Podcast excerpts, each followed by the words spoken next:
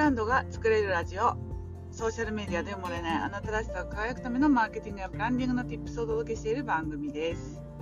こんにちはブランドプロデューサーの高取ゆり子です、えー、今日はですね自分のブランディングがやできるとどんないいことがあるかということについてお話ししたいと思います。はいえーとですね私は、まあ、もともと会社員の歴史が長いんですけれども会社員をやりながらもなんか自分で会社をやるって素敵だなってこうおぼろげながら思っていたことがあってまあその企業志向というか、うん、自分で何かやりたいなっていう気持ちが強い方だったんですねだけどいざじゃあ会社を辞めてみて自分で何かやろうと思った時にどうしていいかわからなかったっていうのがあります。そのどうしていいかわからないっていうのがですねあの他の会社をやられてる方みたいに私は僕はこれを成し遂げて社会に貢献したいぞっていうこれっていうのがなかったんですね。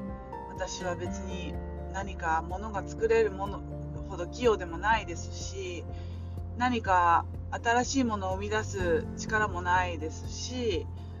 そんな想像力もないですしね。なんかやりたいのに何を仕事としていいのかビジネスとしていいのかっていうのがずっと悩んでいたんですよ。でそこで救われたのがブランディングっていう言葉だったんですよね。その私は会社員時代に商品とか物のブランディングとか他の人を見た時にあこれこの人こうやったらいいのになっておぼろげながら思ったりとかあとあの私は化粧品メーカーにいたことがあるんですけど大体ねあの研究所が、えー、作る開発する新技術なんてそんな毎年毎年新しいのが出るわけではないんですね。そのやっぱり技術って何年も経って何年もその歴史とかその研究の蓄積があって発見があるものなのでそんなちょこちょこ出るわけではないのでじゃあその技術をどうやって言い直したらお客様の心に響くかっ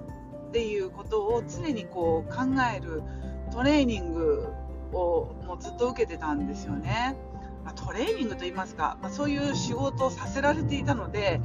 あのやらざるを得ない環境にいたからこうちっちゃい当たり前のなんてことがない技術でもものすごく素敵に見えるようにあの見せたりとかね。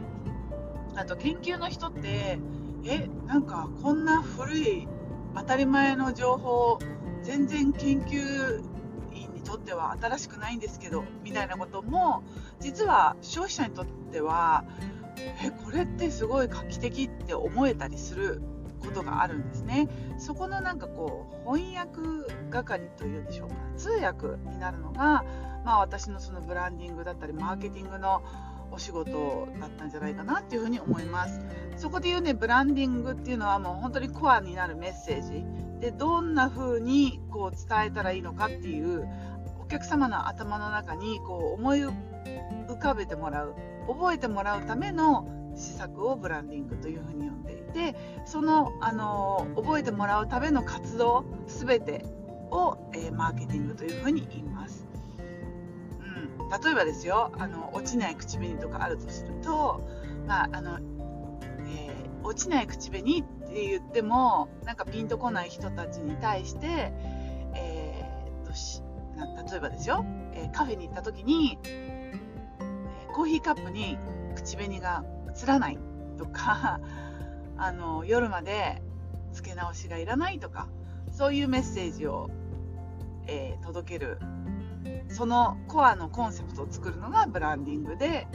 でそのためにじゃあ、えー、知っていただくためにどんなことができるかっていうのがマーケティングなのでじゃあ落ちない、えー、口紅あなんだ色移りがしない、えーコーヒーカップを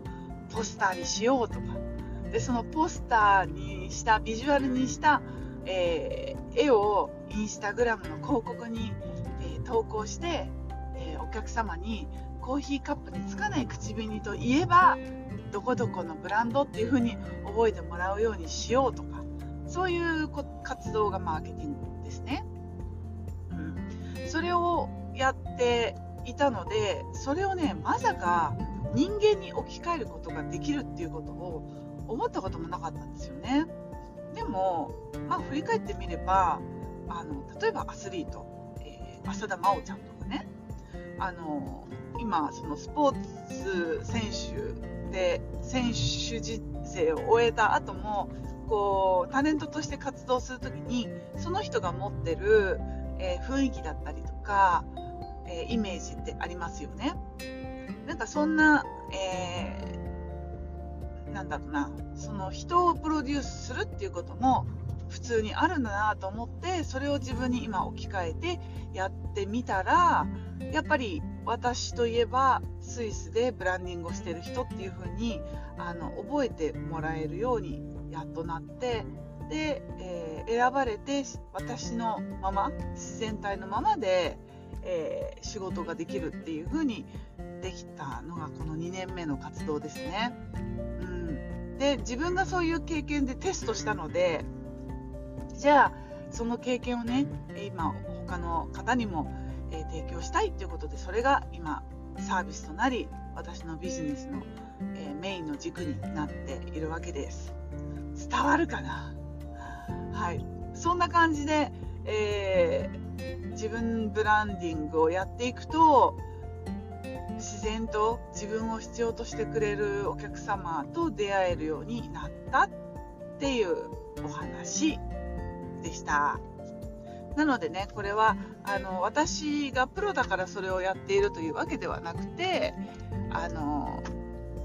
誰にでも取り入れられる、そして自分の名前でね、活動したいっていう方全てに当てはまることなので、あの特にね、これからもっと個人のね、時代っていうふうに言われているじゃないですか。そこをね、なんかこう、もっともっとその活動が意味あるものにするためにこう自分ブランディングっていうことあと他からね他の人からどういう風に見られてるのかっていうのを少しでもねちょっと意識すると全然ビジネスの飛躍度が変わってくるので是非あのやってみていただきたいですし私もねこの活動を引き続きコツコツとコツコツと続けていきたいなっていうふうに思っています。はい、ということでね、今日は珍しく ブランディングのお話をさせていただきました。はい、ということで、また次の音声でお会いしましょう。またね、チュー